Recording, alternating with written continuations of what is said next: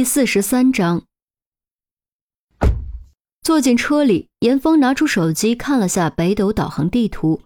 现在回去取冯小峰的钥匙，再去丽英幼儿园，路太远，时间太赶。如果有人能将钥匙送过来，在丽英幼儿园汇合，是最省时间的。本想给于西打电话，略作犹豫，还是打开聊天软件，先给于冰发了条信息：“有时间帮我个忙吗？”他也不知道于冰是不是还在忙，只是试一试而已。如果于冰不回复或者没时间，再给于西打电话。大约等了一分多钟，正当严峰以为于冰不会回复的时候，消息弹了出来：“什么忙？我需要冯小峰的钥匙，有空的话帮我送一下。没时间也没事，我就是问问。”严峰按了发送后，又赶紧补了一句。不让你白跑，晚饭我请。他倒是没别的意思，就是觉得这么说更有诚意。于冰似乎也没多想，回得很利落。行，发个定位。不在我这儿，我们丽英幼儿园见。严峰赶紧给于冰发了个丽英幼儿园的位置，发动汽车驶离玉桂园。既然冯小峰无法使用家里的电脑，手机也会被查，极有可能使用办公电脑浏览不良信息。如此一来，配合刚才的录音以及小雨英的话，证据链就齐了。虽然冯小峰已经死了，但身为刑警，办事必须严谨。想证明冯小峰的确患有恋童癖，就必须拥有足够的证据。丽英幼儿园大门口。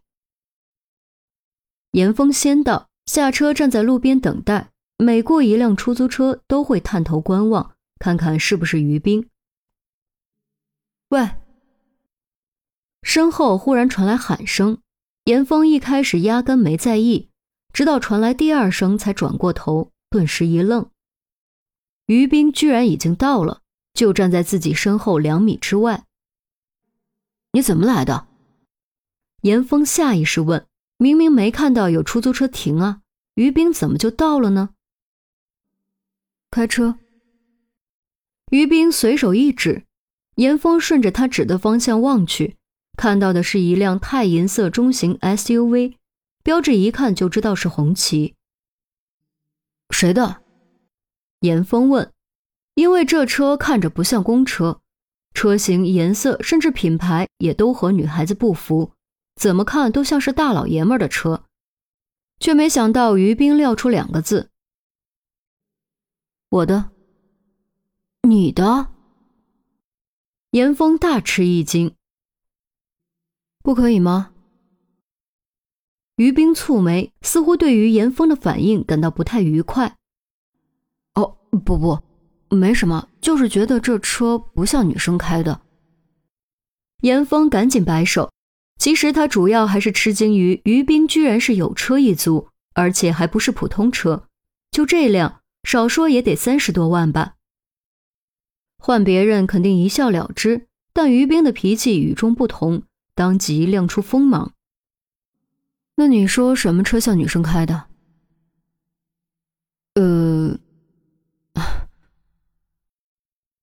严峰想说白色系车、甲壳虫之类的。但在于冰的目光注视下，怎么都说不出来。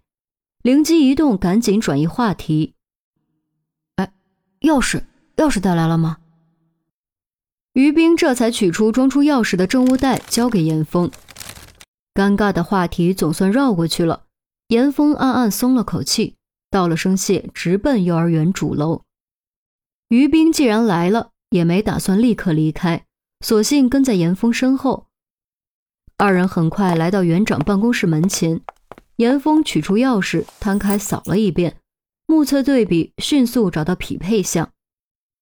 推开门，二人来到办公室内部，棕色色调，皮沙发、实木茶几，典型的领导办公室装潢。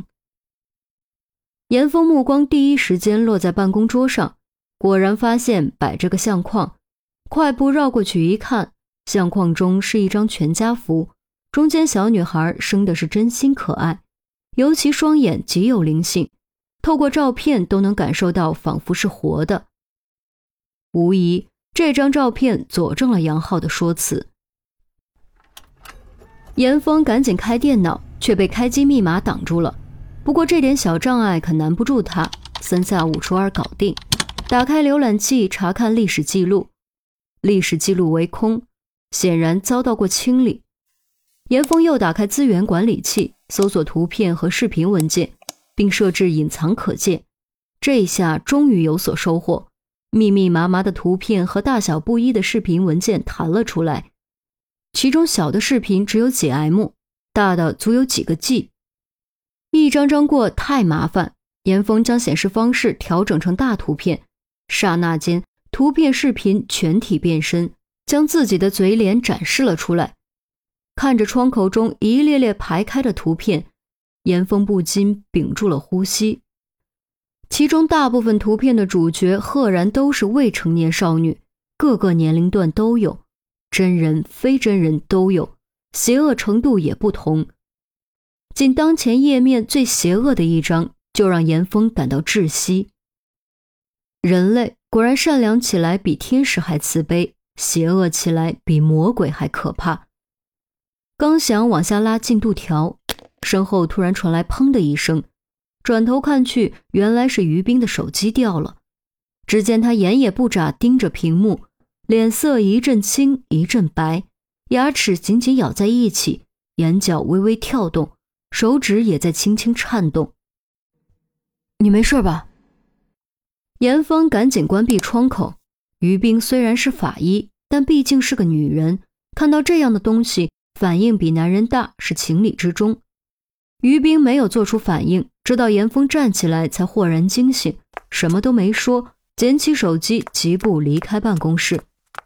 严峰不敢耽搁，赶紧拔掉电脑线，将主机箱扯出来追上去。绕过办公桌的时候，还顺手将相框装进了口袋里。